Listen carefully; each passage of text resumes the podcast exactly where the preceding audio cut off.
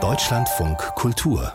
Länderreport es ist ja schon auffällig, wie reichhaltig das Angebot von pflanzlichen Alternativen im Milchregal ist im Supermarkt. Das hat sich ja vervierfacht, könnte man sagen, in den letzten Monaten, muss man auch fast wirklich sagen. Und das setzt natürlich auch die Milchbauern hierzulande unter Druck, nämlich die Konsumenten, die wollen eben mehr Tierwohl, mehr Klimaverträglichkeit. Und auch der Einzelhandel verlangt ja eine artgerechte Haltung von den Kühen.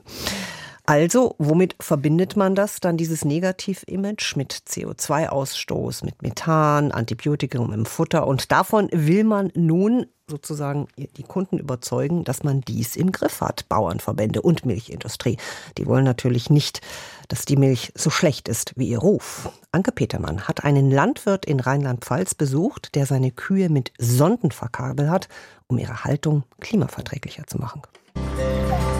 Wohlfühlmusik gemischt mit Motorengeräusch, Kamerabilder von grüner Eifellandschaft, schwenkt zu einem blonden Landwirt Anfang 30.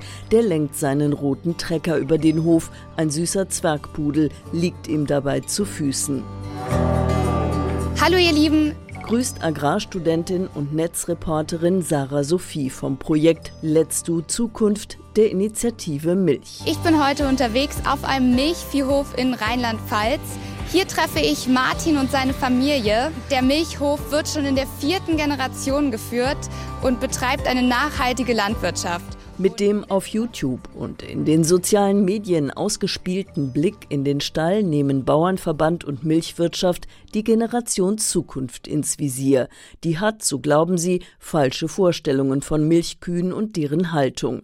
Zum Beispiel, dass die Tiere sich nur wohlfühlten, wenn sie auf der Weide grasen dürften. Oder dass alle Kühe immer noch angebunden im Stall stünden und sich den ganzen Tag nicht vom Fleck bewegen dürften.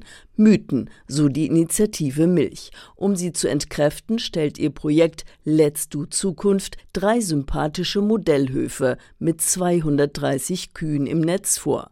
Einer davon der Hof von Eva und Martin im Eifelkreis Bitburg-Prüm. Ihr Nachname soll ungenannt bleiben. Die Familie öffnet die Stalltür auch für uns.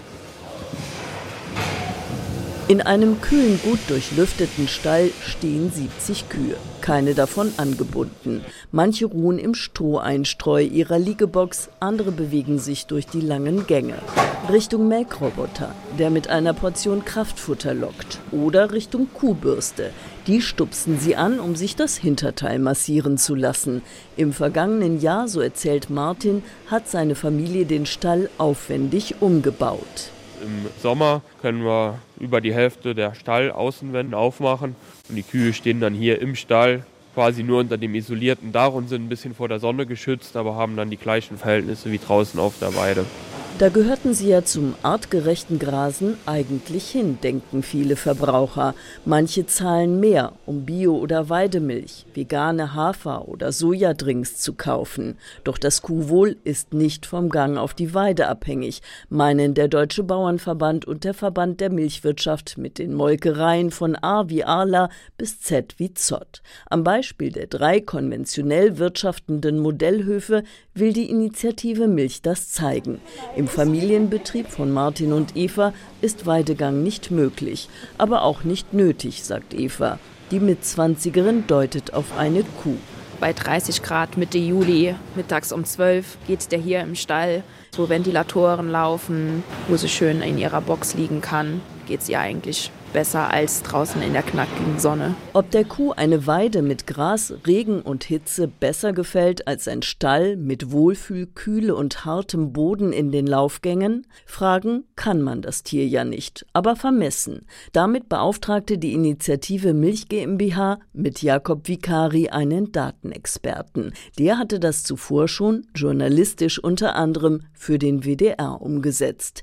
Vicari greift dafür auf Sensordaten aus dem Panzer Hansenmagen zurück. Um diese liefern zu können, verschluckt die Kuh einen sogenannten Bolus, eine überdimensionale Tablette im Deo-Stiftformat. Nichts Besonderes, denn das tut sie auch, wenn sie Medikamente bekommt.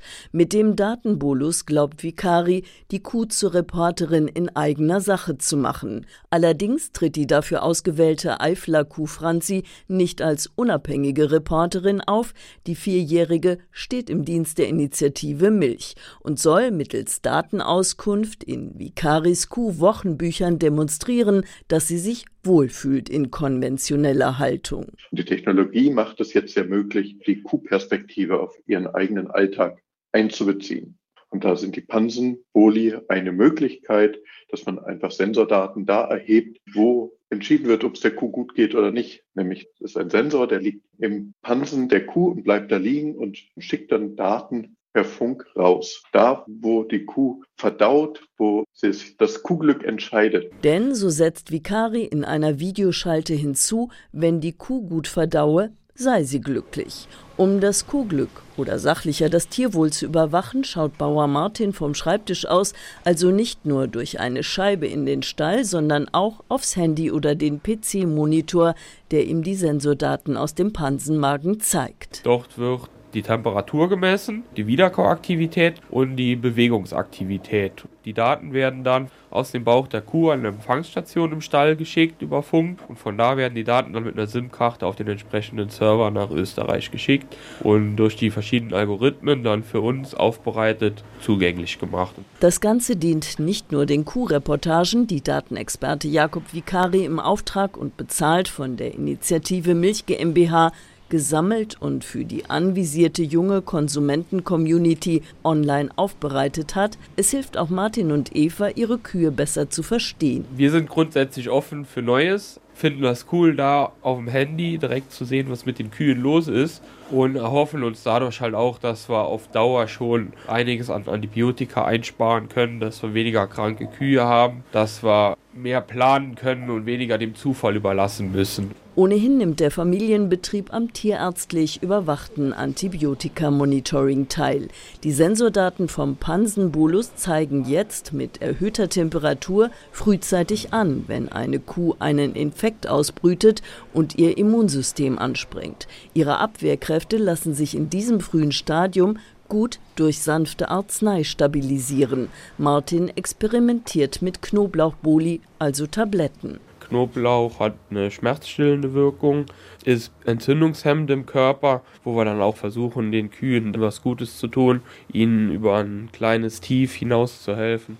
Nach der zweimonatigen Pilotphase des Pansenbolus müssen Martin und Eva entscheiden, ob sich die Sensortechnik für sie langfristig rechnet, weil sich zum Beispiel Euterentzündungen vermeiden lassen, was Behandlungskosten spart. Und das müssen wir halt jetzt mal ein bisschen beobachten. Beobachten können Milchkonsumenten weiterhin die drei Höfe, die sich für die Initiative Milch im Netz präsentieren und dabei viele Fragen beantworten, zum Beispiel die nach dem Futter.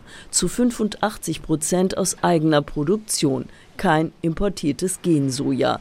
Damit wirbt der Hof von Martin und Eva für die eigene Nachhaltigkeit und die der Milchwirtschaft. Andere Fragen werden ausgespart, wie die der Milchleistung.